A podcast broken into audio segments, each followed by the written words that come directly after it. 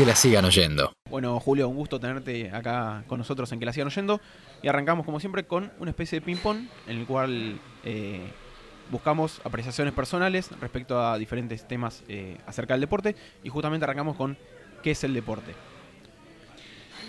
Y el deporte en, la formación es eh, una herramienta de educación, es eh, la eh, introducción en una vida sana este, y la posibilidad de, cuidar el físico para también tener la mente limpia y tener una vida mejor. En, el nivel profesional es, eh, es, muy representativo de grupos, sectores o países. Ya para este momento en algunos aspectos una, eh, un entretenimiento, un, un espectáculo también. Recién te escuchaba con lo de lo del tema de la salud, ¿no? Y muchas veces el deporte profesional tanto desde lo que tiene que ver con lo físico como de lo mental, pareciera que es perjudicial para la salud del profesional, ¿no? Y hay un momento en el alto rendimiento o en, este, o en el alto profesionalismo que se cruza la línea.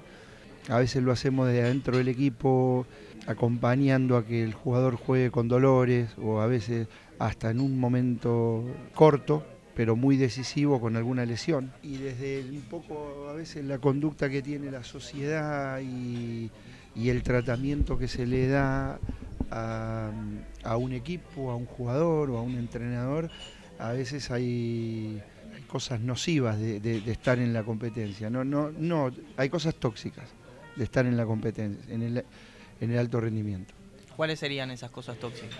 Bueno, si vos pensás que una persona tiene que salir a la cancha y bueno, todos lo van a eh, insultar, algunos lo van a escupir, y la persona no tiene que hacer nada, es una cosa distinta a la de eh, cualquier otro trabajo. Si eh, en la ciudad en la que estás jugando, cuando vos salís a jugar de visitante y eh, ganás los dos partidos, después llevas a los chicos al colegio y los saludos van a ser hermosos, discretos o te lo van a negar, evidentemente hay un montón de cosas a las que te tenés que adaptar para poder hacer la actividad, ¿no? y bueno, también la, inestabilidad propia del trabajo, en eso que ya hay que, bueno, o hay que tener una habilidad para eso o hay que prepararse, el trabajo es muy inestable y se depende de los resultados. Por lo tanto, hay cosas de tu vida personal que después muchas veces vos sabés cuando estás en un momento de la temporada que se acumulan derrotas y que vienen determinados partidos en los cuales si se repite, vas a tener que armar las valijas, vas a tener que cambiar de ciudad, vas a tener que cambiar los chicos de colegio, los chicos van a llorar porque están en una ciudad nueva, dejaron los amigos, etcétera, etcétera. Entonces hay determinadas cosas que mm, no son súper recomendables para la gente. ¿Y cuál es el rol que tiene el periodismo, tanto desde lo tóxico como desde lo positivo? Y hay de las dos cosas, ¿no? Todo el tiempo. Hay eh, los periodistas eh, que ejercen la profesión noblemente y con dignidad, eh, hacen que sea un oficio hermoso y uno de los más lindos del mundo porque permite comunicar, instruir, dibujarle una situación a alguien que no la vivió y despertarle un sueño, muchas cosas de lo positivo. Cuando es irresponsable, empiezan un montón de cosas negativas, porque la realidad es que mm, yo, ya no sé si, el, si los medios de comunicación son el cuarto poder o tienen algunos más arriba ¿no? en la escala. Y entonces tener un, micrófono en la mano es una responsabilidad y, le puedes hacer daño a alguien, ¿no? Injustamente a veces. Durante este primer acercamiento a la, definición de deporte hablaste un poco de resultados, de eh, qué significa la victoria y en contraposición con las derrotas dentro del profesionalismo en el deporte. Desde el punto de vista del equipo, lo, que nos pasa, lo que estamos adentro, eh, la victoria es, está emparentada con la felicidad, con la satisfacción, con la alegría. Y la derrota con la tristeza o con el sufrirla. También la victoria te, repetida, si te, si te quedas con ella, o si termina la temporada con el título ganado y te, crees que te, debilita, ¿no? Te, hace que no revises errores o que no eh, cambies cosas. Y la derrota eh, durante la temporada o durante el torneo en juego te enseña, te muestra lo que tenés que mejorar. También si no la dejas atrás, te debilita emocionalmente. Es importante saber eh, manejarse con ellas dos para poder, hacer, para poder competir en, el alto rendimiento. Y si no la dejas atrás, ¿se llega, se puede llegar a una instancia de fracaso? Tiene costo. ¿Existe el fracaso? Hay que ver de dónde, dónde lo hasta dónde lo arrastras, ¿viste? Eh, eh, tiene costo si no la dejas atrás. Cada vez que termina una temporada o termina un torneo, hay que dar vuelta a la página. Yo pienso que hay que dar vuelta a la página. Eh, si vos ganaste o cumpliste los objetivos o ganaste el campeonato, en una semana la das vuelta con un montón de alegría y te pones eh, en cero y sabes que tenés que demostrar todo otra vez y te pones objetivos nuevos. Si mm, hay un dolor, cuesta un poco más. Hay que atravesar un poco el duelo, pero hay que hacerlo. Tendrán que ser cuatro semanas, un mes o dos, porque si no la carga te hace peor. Eso en España cuando alguien está diciendo, porque nosotros en el 86, porque no sé qué, se dice cuando el récord supera al atleta. Vos no podés estar, cada vez que decís algo de una forma de jugar, eh, yendo para atrás, tanto. Porque el deporte es dinámico y no hay que quedarse con lo que tenés. Vos tenés que y, construir paredes muy altas para, alrededor de, ese resultado y querer repetirlo permanentemente. Al revés, hay que romper la pared y hay que ir a buscar un nuevo, eh, un nuevo desafío por un lado, este, una forma de jugar más actualizada por otro lado, o nuevos jugadores y en un en nuevo jugador y un nuevo equipo construir un, un traje media nuevo, no un sistema nuevo para ellos. Puede ser que parte de la vuelta al pasado, y vos mencionabas el del 86, que es un caso paradigmático, tenga que ver con cierta forma de exitismo. No sé, no sé, porque exitismo es un poco lo que pasa todo antes de competir, que si no perdemos, no como vamos a perder con este o nosotros está ganado o lo que fuera, lo que pasa ni bien terminado el partido y en un periodo corto. Me parece que el ir tanto eh, para atrás es, este, es, un error más que es parte del exitismo, ¿no? Es, digamos, cuando se habla de algo, eh, en el deporte hay que situarse en el presente para construir un proyecto y para tomar decisiones y lo que todo lo que pasó anteriormente es experiencia y tiene que ver entonces con fundamentar cosas. No, mira, si el equipo tiene esta actitud y hace esto y esto, eh, la cosa va a ir mal, porque ya me sucedió, ¿no? O si llevo jugadores que no estén en plena forma física, algún lesionado, después no está la energía, porque ya me sucedió, pero no el resultado, ¿no? ¿Notas diferencias dentro de cómo se trabaja desde los medios de comunicación y cómo la gente percibe eh, los distintos procesos en el fútbol y en el básquet? Sí, noto diferencia de cómo, eh, de todo lo que sucede en el fútbol y todo lo demás. Y todo lo demás. El fútbol no es el primer deporte del país eh, únicamente. El fútbol es un fenómeno social acá, en el cual la gente este, recuerda más eh, que nos volvimos en primera ronda en el 2002 eh, que lo que pasó en esos años con el corralito. Y bueno, evidentemente es más importante la economía del país y todo lo que le pasa a la gente que el resultado del equipo de fútbol. Y, bueno, en una situación en la que en el básquet es el segundo deporte, pero en realidad en Argentina el fútbol es el primer deporte, el segundo, el tercero, el cuarto, el quinto, el sexto, el séptimo y después está el básquet. Entonces, todo lo que pasa en el fútbol tiene un nivel de exageración y, un grado de desproporción muy importante en la Argentina.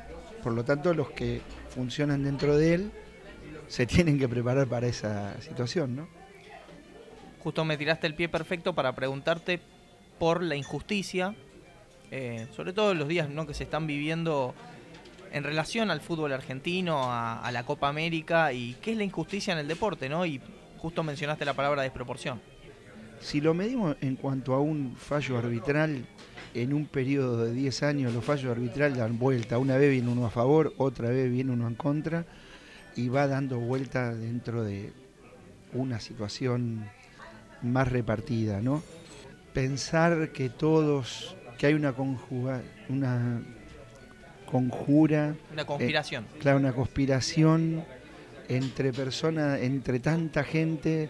Es más fácil pensar que no existe que que, que, sí, ¿no? Es, muy difícil de comprobarla que es más fácil pensar que no existe. Sí que sé que hay equipos que tienen poder político dentro del deporte. Sí que sucede. Normalmente los que ganan seguido hay un momento que arriban al poder político. Eso nosotros lo tuvimos durante mucho tiempo en, en el fútbol, este, lo, tuvimos en los años eh, últimos 15 en el básquet y normalmente se llega a tener un equipo ganador que algún dirigente logra eh, llegar al poder político.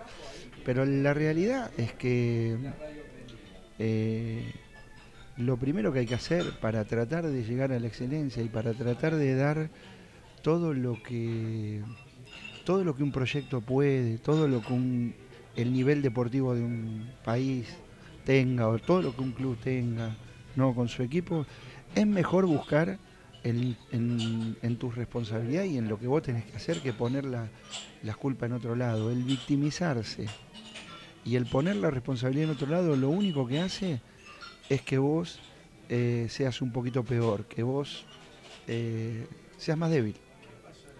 ¿Y crees que, está correcto el hecho de traspolar diferentes gestiones deportivas eh, a la política nacional? Lo que pasa es que en el fútbol está un poco... En los demás deportes no pasa. Tenemos que hablar de algo muy puntual que es más eh, este, casualidad de la vida que, que tenga un sustento. En el fútbol pasa porque es el circo romano. Entonces los que tienen poder quieren tener esa herramienta. Eh, es atractiva, da, un poco de poder. Entonces, eh, desde que yo tengo uso de razón, sucede, sucede. Me gustaría que no, me gustaría que, el, fútbol y los deportes sean manejados de manera eh, independiente por personas que conozcan esa actividad, por, por profesionales de, del mundo del espectáculo y del y del mundo de las comunicaciones que por gente que esté en la política, eh, porque eso aseguraría que piensen en el deporte, que su compromiso sea con la actividad y que piensen en el deporte primero. Y la realidad es que cuando actúan las personas del mundo de la política, eh, primero hacen política, primero piensan en, en ese deporte como una herramienta para ellos, ¿no? Mencionás que conozcan el deporte y eso, y pienso directamente en León Nagnudel. ¿Se necesitan dirigentes como él? Sí, bueno, León, y con un poquito peor también alcanza, porque León fue fuera de serie. Entonces, eh, digamos, León fue la. Nunca había antes ni después de León alguien tan comprometido con una actividad como él estaba con el básquet y específicamente con la Liga Nacional. Entonces, él estaba dispuesto a todo tipo de esfuerzo y de sacrificios por el bien de esa actividad. Y como era el que más sabía, y como además tenía una capacidad muy grande de liderazgo, aglutinando personas alrededor de él y eh, contagiándole una ilusión, un objetivo, hasta que se sintieran la desesperación por querer estar o lograrlo y además ponía otro punto más eh, que era la buscar la capacitación en cualquier lugar que estuviera, ¿no? en el lugar más alto del mundo. Eh, eh, ¿Falta por ahí la generosidad que él tenía? Sí, León socializaba el conocimiento y lo compartía, pero porque el compromiso era con la liga y con el básquet. Entonces, no alcanzaba con los dos brazos de él, había que juntar todos los demás para ir a ese lugar. Entonces, la verdad que él tenía ese, esa, esa capacidad ¿no? de, de, tener eh, eh, muy claro el objetivo principal. Y entonces se podía apartar dos minutos y medio. Entonces cuando ya se da cuenta, pero nosotros estábamos yendo acá para esto, y entonces te volvía. Y ya pone una cosa más a las grandes virtudes que tuvo León, que no era perfecto, pero que tenía esas cosas principales eh, para estar eh, eh, ahí dentro de un proyecto, es que era innovador. León siempre estaba un paso adelante, con lo cual era muy atractivo estar con él. O sea, todos los que llegaban por primera vez volvían siempre. No, se, no, no dejaban de venir nunca más. ¿Qué pensamos? De la Liga Nacional, de lo que ha crecido, tanto tal vez de lo organizativo, pero al mismo tiempo desde lo deportivo, eh, una opinión, ¿qué opinión te merece? Formaste parte del San Lorenzo multicampeón. Sí. Eh, hay también una controversia con respecto al cupo de extranjeros también, entonces, sí. paneo general de... Vamos con muchas cosas de la liga. Vamos. Eh, la liga general, la, liga nacional es la primera competencia federal de la historia del básquet argentino y está bien parida. Nació este, muy bien parida y a partir de ahí eh, creció firmemente y a veces eh, puede esquivar, no sin costo, pero puede esquivar crisis económicas del el país. La liga es recontra federal, cuando las economías regionales del país sufren, la liga tiene menos dinero para construir, ¿no? Eh, pudo esquivar la crisis del 89, yo dirigí equipo, fue, fueron años duros, un año y pico duro, eh, algunos equipos abandonaron la competencia eh, durante la misma. Hubo una hiperinflación ahí, la, crisis del 2001, 2, 3, se fueron 200 jugadores al exterior, hubo un éxodo tremendo y la verdad que en esos años Milanesio y Campana fueron un poco el símbolo de la liga, ¿no? Con la cara de ellos aguantamos ese tirón un poco, como imagen, digo. desde lo deportivo es robusta, es sólida y ha sido lo más importante de la historia del básquet argentino, la Liga Nacional, porque nos, nos convirtió a todos en profesionales de dedicación exclusiva. Entonces, por supuesto que la generación dorada es producto de más cosas, pero todos se formaron en la liga primero, después se desarrollaron en Europa y se super perfeccionaron en la NBA, pero se formaron acá. Entonces no hubiera habido muchas cosas que sucedieron sin la liga. En lo deportivo la liga es muy buena, eh, aunque tenga cosas que mejorar, como todo, pero es sólida. Eh, y en lo que pasa fuera de la cancha tenemos la dificultad típica de la Argentina, no tenemos estadios. Estamos muy atrasados en los estadios que tenemos, no comparado con los países eh, desarrollados que tienen otra capacidad económica, sino comparado con nuestros pares, estamos peores creo que el formato de competencia sería mejor jugar menos partidos al año. Digamos, pienso que es el momento de actualizar un calendario con lo que sucede hoy con la competencia internacional de clubes y con las ventanas de selecciones. Y para mí el, calendario de la liga tendría que ser todos contra todos, ida y vuelta, después los playoffs por el título con ocho equipos y eh, el Super 4, el Super 8, como fuera, que es nuestra Copa del Rey, ese pienso que sería el formato adecuado para la Liga Nacional. ¿Abandonando el formato de las conferencias o dejándolo? Esto del Super 20, esto nada, no. Para mí el Super 20 eh, no sirve. No sirve. Okay. Eh, para mí hay que jugar el Super 8 o el Super 4 eh, con después de que en la primera vuelta los ocho mejores vayan y lo jueguen o los cuatro mejores vayan y lo jueguen en la mitad del torneo. Eh, no, este primer torneo eh, no, digamos, no conozco ningún país fuerte en el básquet que tenga dos competiciones en la temporada. Todos los países que tienen básquet fuerte tienen una liga. ¿Y la situación del deporte en el país en general? Y la situación del deporte está pasando un momento delicado un poco.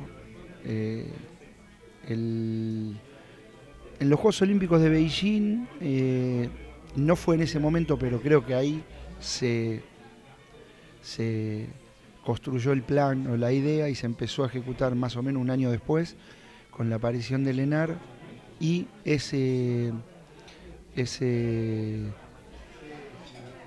eh, impuesto del 1% de la telefonía celular que iba para el ENAR, que le daba una independencia y ellos tenían la capacidad de, con becas o con estructura logística para los deportes que menos capacidad económica tienen, hacer un apoyo sostenido. Me parece que eso eh, fue bueno. En realidad eso le sirvió al, deporte que menos recursos genera. No está el básquet ahí adentro, ¿sí? En cuanto a los deportistas que compiten en, Juegos Olímpicos, en Juegos Panamericanos o todo lo que sea representación nacional, y la parte formativa, porque a las federaciones eh, como la de básquet, para todo lo que es el deporte de base y formativo sí te daba un apoyo en formato de becas o de concentraciones o de viajes a competencia al exterior. Por lo tanto, que el ENAR haya perdido ese recurso y esa independencia que después, cuando hay elecciones, cuando hay situaciones políticas, empezás a, posponer ¿no? tus, tus planes vamos a ver, vamos a ver, vamos, vamos a ver qué pasa en octubre, lo que fuera. Hasta que degradan de secretaría a agencia lo relacionado con el deporte. Hasta que degradan de secretaría a agencia, en lo cual, sin meterme en una situación política, veo esto. Cuando el gobierno de Menem éramos Secretaría de Deporte de la Nación, pasamos a subsecretaría, mal. Y ahora pasamos a subsecretaría a agencia, otra vez mal. Entonces estamos un poco lejos del lugar que el deporte debería tener. Para mí el deporte debería tener un lugar que tendría que ser Ministerio de Cultura y Deporte. ¿sí? Con esto yo no estoy diciendo cuánto dinero necesita el... Eh, eh, eh, tenemos que ser Ministerio de Cultura y Deporte y necesitamos un presupuesto ambicioso. No. Yo estoy diciendo que debería haber un plan que, con el cual supiera lo, supiéramos lo que vamos a hacer con el deporte de base los próximos cinco años, los próximos diez. Es esto, explicarlo cortito y que se entienda. Es esto lo que vamos a hacer con el deporte de base. Con el deporte femenino vamos a hacer esto. ¿Por qué digo el deporte femenino? Porque está pasando un cambio social en el mundo y el deporte femenino vivió dentro de los paradigmas de la sociedad. Y hay nenas que van a jugar al básquet un club y no hay vestuario de nena y se tiene que cambiar con los varones, la abuela la tiene que cambiar tapada. Bueno, hay que, digamos, darle al actualizar en la parte de base del deporte femenino y obviamente el deporte eh, de alto rendimiento también y el de los colegios, en lo, el cual hoy es el deporte en el colegio hoy es peor que cuando yo fui a la escuela primaria. Algo está mal, ¿entendés? Algo está mal, que haya menos eh, cálida en, en la hora de educación física de hoy que en la de 40 años atrás. Y entonces pienso eso, que tendría que haber un... ¿Por qué pienso eso? Porque, digamos, totalmente consciente de que tenemos necesidades básicas por cubrir y que ahí tiene que ir la gran parte de la atención, cuando le llegue el turno a, deporte, que tiene que ser mucho después de que le llegue a educación, la educación es lo que le permite a los que tienen eh, menos oportunidades, ¿no? a los que no tienen tanta facilidad, a los que en una situación de desigualdad son los perjudicados. La educación es lo que le permite, eh, completando sus estudios primarios y secundarios, cuando lleguen a, la adultez, eh, tener las herramientas necesarias para estar en, igualdad de condiciones. Lo otro que le puede dar una mano ahí es la cultura y, la educación, y el deporte, porque el deporte es una herramienta de educación para los pibes seguir teniéndolo dentro del colegio y dentro de hábitos de higiene y de salud adecuados, la cultura es un poco la posibilidad de soñar en que vos mañana vas a estar mejor. Esas tres cosas como combo, la educación primero lejos y luego la cultura y el deporte como, eh, como herramientas de colaboración, son para mí las posibilidades de que un pibe que empieza en situaciones de dificultad puede aguantar hasta que pueda salir del laberinto él a los 20 años, ¿viste? Mientras tanto, otro de los debates que se viene dando últimamente o en los últimos años tiene que ver con las sociedades anónimas deportivas dentro de los clubes. ¿Cuál es tu posición? Una persona que ha vivido tanto en, los clubes, respecto de, de esta situación. No, Yo no le tengo miedo. No le tengo miedo a las sociedades anónimas deportivas. Digamos, no le tengo miedo ni estoy a favor.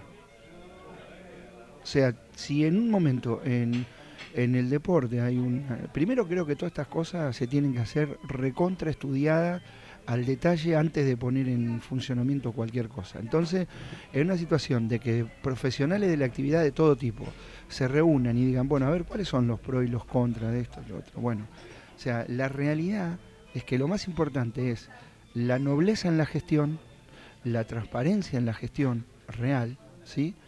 Eh, porque después, sin que sea sociedad anónima deportiva, un grupo de dirigentes te pueden agarrar un club, lo pueden utilizar como propio, pueden hacer compra, venta de jugadores, utilizar las eh, los lugares para eventos, lo que vos quieras pueden hacer y se pueden llevar una parte del dinero y pueden hacer un montón de cosas que estén mal y no es sociedad anónima deportiva y ellos lo están administrando y lo están gestionando de manera fraudulenta o mal. Y bueno, ¿qué te cambia eso, no? No, por ahí la diferencia es- está en que después tienen que volver a ganar unas elecciones para Sí, seguir sí. sosteniéndose. y por ahí un dueño Sí, hago lo que quiero. sí, sí, tenés razón, tenés razón. En ese punto tenés razón lo que decís y en ese punto hay un hay una posibilidad de que bueno real y concreta de decir bueno mira nos dimos cuenta en esto vamos a tratar de que esta persona no esté más como que mi posición es primero no estoy a favor pero segundo no le tengo tanto miedo pero los que tienen que decidir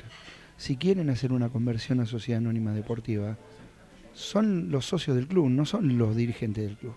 Yo, eh, dirigiendo en Alicante, el club hizo conversión a Sociedad Anónima Deportiva. ¿Y cómo le fue? Lo, de- lo de- no, eh, ahí en, el- en la Liga de Básquet, menos, menos Barcelona y menos Real Madrid, son todas Sociedad Anónima Deportiva. Es el formato que la Liga de Básquet encontró treinta y pico años de atrás para ese formato de gestión. Eh, pero en el fútbol no. En el fútbol hay menos cantidad de sociedades anónimas deportivas. Hay muchas, ¿eh? Hay muchas. Sí. Entonces, bueno, lo que sí tengo claro que lo que los tienen que decidir son todos los socios del club. Si los socios del club entienden que en una sociedad anónima deportiva va a funcionar mejor, bueno, que ellos, ellos al final no son los que mu- mueven el club, los socios del club, y son los verdaderos dueños.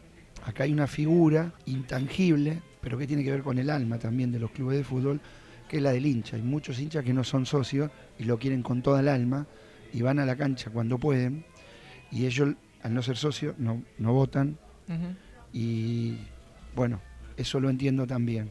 Pero un poco ese es mi pensamiento. Creo que acá todavía está en pañales y si hay personas que, que lo defienden o que lo ven bien para un club y lo pueden explicar bien y se pueden ganar la confianza y lo hacen, no, no, no estoy eh, en contra ni soy enemigo de eso. Si se, si se pudiera dar como algo natural y sano en un club, que lo hagan. Creo que estaría muy mal que desde el poder central de la, de la competencia o desde lugares del gobierno le dediquen tiempo a eso. Digan, tenemos que competir en una sociedad anónima deportiva y a gente que no entiende de eso embarcarlos en eso. Creo que sería tramposo.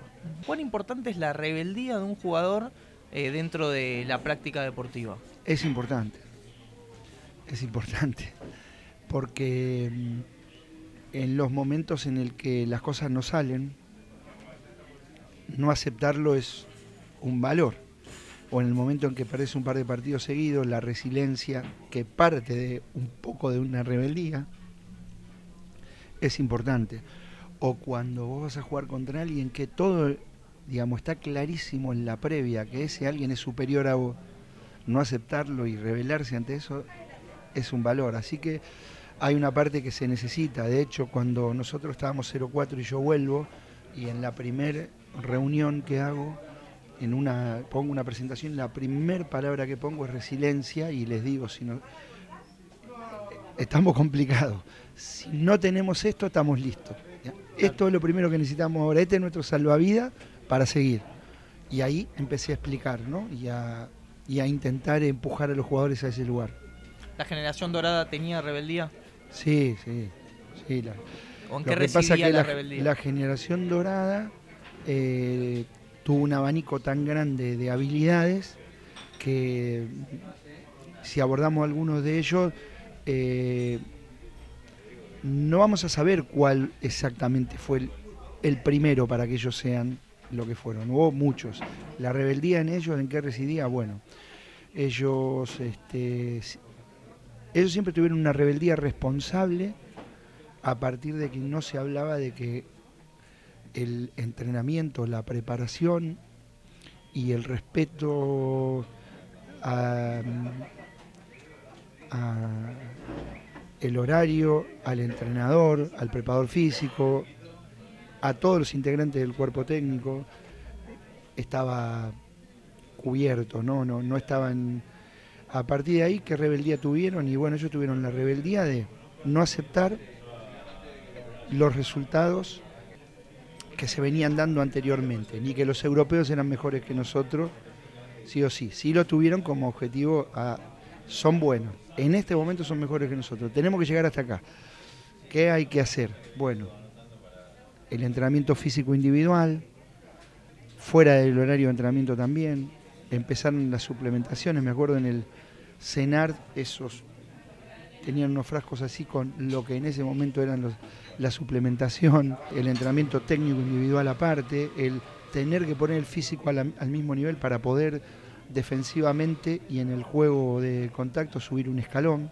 La verdad que, que ellos tuvieron la rebeldía en, la dosis justa, ¿no? De, que se necesitaba para, para construirse. Y ya después en una parte final había algo que estaba mal y que no era bueno para el deporte, que era en el funcionamiento que estaba teniendo la Confederación Argentina de Básquet en ese momento y se rebelaron ante la situación. Yo trazo dos diferencias perdón que volvamos a la cuestión del fútbol, en donde vos mismo lo dijiste, no se toma como lo primero, lo segundo, lo tercero y así en adelante. Y tratamos de establecer paralelismos. Por un lado es la decisión que tomaron ellos de hacer alzar su voz ante una situación que el fútbol la vivió parecida. ¿sí? También una situación irregular dentro de la dirigencia del fútbol. Y por otro lado, también recuerdo aquella vez que, y no fue una sola, fueron un par, por ejemplo, Escola eh, criticó ciertos medios de comunicación que ante una victoria lo que hacían era chicanear al rival o buscar, bueno, cuando en el fútbol muchas veces lo que se busca es eh, una declaración en ese sentido para, no sé, generar la simpatía de los hinchas. Mm.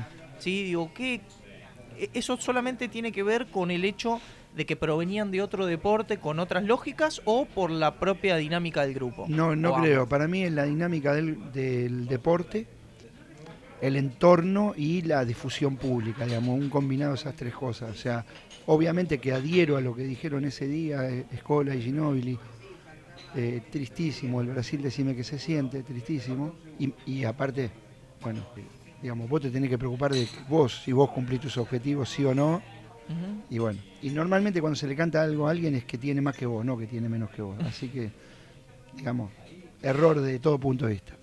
Eh, así que yo lo comparto totalmente. Ahora, pedírselo que lo hagan a los del fútbol sería un poco injusto también, porque cualquier movimiento que hace uno de, digamos, los pares de Escola o de Ginobili del fútbol, cae un pelo en el piso y parece que hubiera caído una bomba y a partir de ahí el negocio tiene tantas horas, digamos, hay tanto dinero y tantos intereses de por medio y tantas horas de, cubrirse en los medios de comunicación que ellos deberían estar después los siguientes seis meses contestando por qué dijeron una cosa y entrando en una situación de tanto costo que mm, al final terminan tomando la decisión de preservarse y de no poder poner en riesgo ni la tranquilidad personal ni desenfocarse de lo que tienen que hacer que es jugar, ¿entendés? O sea, la realidad es que es muy injusto pedirle a la gente del fútbol que hagan lo mismo que la de otros deportes. Pero normalmente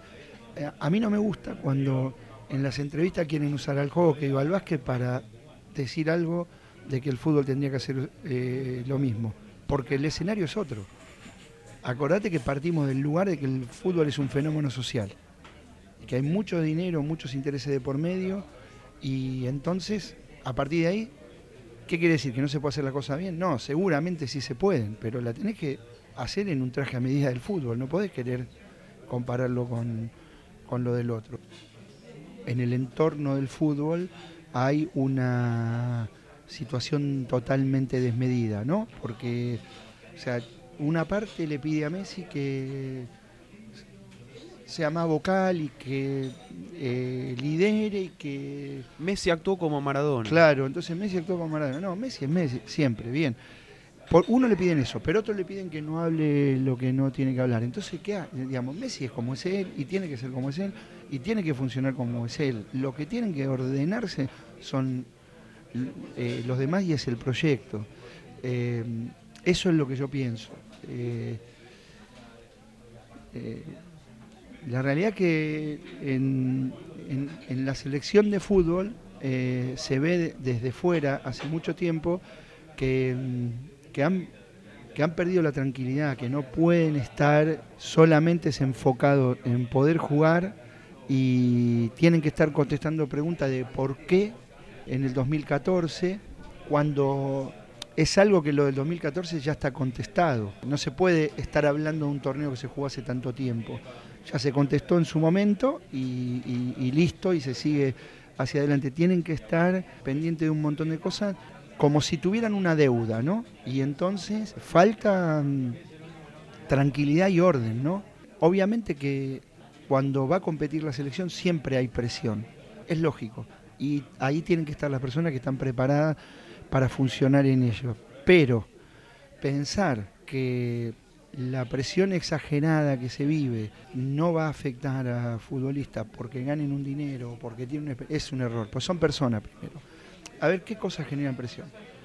Las expectativas previas, las presiones del entorno y las consecuencias. En un fútbol en el que las expectativas previas son casi que no merituamos al oponente, siempre vamos a ganar. Antes de jugar el partido está ganado. Las expectativas previas están al rojo vivo, ¿no? La presión del entorno, bueno, ya dijimos que acá este, la selección de fútbol es más importante que ninguna otra cosa de la vida cotidiana. Están en recontra rojo. Y las consecuencias actuales de que parece que el que pierde o es un kilo, no quiere al país o no le importa o lo que fuera, todo eso hoy por hoy están en un lugar tan desmedido que es difícil que no afecte a las personas que integran el equipo. La última es cómo es el futuro del deporte en el país y si vos te ves en un rol diferente al de entrenador, eh, apoyando desde otro lado. El, futuro del deporte lo veo más o menos parecido a cómo está recorriendo el presente. O sea, para que para verlo mejor debería haber- haber un plan determinado que diga, che, me parece que esto va a mejorar, va a mejorar la cantidad de, de deportistas federados en el padrón o el algo y no, lo veo como siempre. Y no creo que empeore tampoco, porque mm, es algo que está dentro de nuestra cultura y dentro de nuestra... eh, tenemos escuela de deporte en, muchos deportes. Eh, sí me preocupa la ausencia del deporte en la escuela. Eso me preocupa, en un mundo que cambia y que hoy por hoy son competidores del deporte, la liga de videojuegos, las aplicaciones en todas las pantallas, ahí me preocupa. ¿viste? Pero no es en Argentina, eso es en el mundo. ¿viste? mundo. Un- en Japón le preguntaron al dueño de Axis en una rueda de prensa cuál era el competidor, ¿viste? Y bueno, uno pensaba que iba a decir Nike o Adidas o quien fuera, ¿no? Y el tipo eh, levantó las pantallas. Claro. Estos son nuestros competidores. ¿Y tu rol en el futuro? Mi rol en el futuro, digamos, me imagino, él, me, él me dijo eh, apoyando de otro lugar. Ni hablar, en algún lugar voy a estar apoyando. A mí me gustaría intentar, cuando deje de ser entrenador, trabajar en la gestión deportiva profesional o en los medios de comunicación. Son las dos cosas que me gustan. Soy un hombre del deporte, me gustan los medios de comunicación, me gustaría intentarlo. Una de las dos cosas, no estoy hablando de las dos, ¿no? O me gusta mucho la gestión deportiva profesional en cierta manera, lo vengo haciendo en los últimos 20 años, no te digo los primeros 10 de entrenador que todo el foco estaba en el- la pelota y el, el aro y el, el equipo de gimnasia, después en, en los últimos 20 he participado bastante, algunas veces mucho, algunas veces un poco menos, de acuerdo al lugar que me diera el dueño del equipo, el presidente, o he, he- he participado en la gestión mucho en los últimos 20 años y me interesa mucho. Así que ya estoy bastante preparado para dar el próximo paso eh, después de retirarme internamente. Después hay que ver si sirvo, si lo sé hacer o si me sé ganar un lugar, cómo me lo supe ganar como entrenador, ¿no? Que la sigan oyendo. Que la sigan oyendo.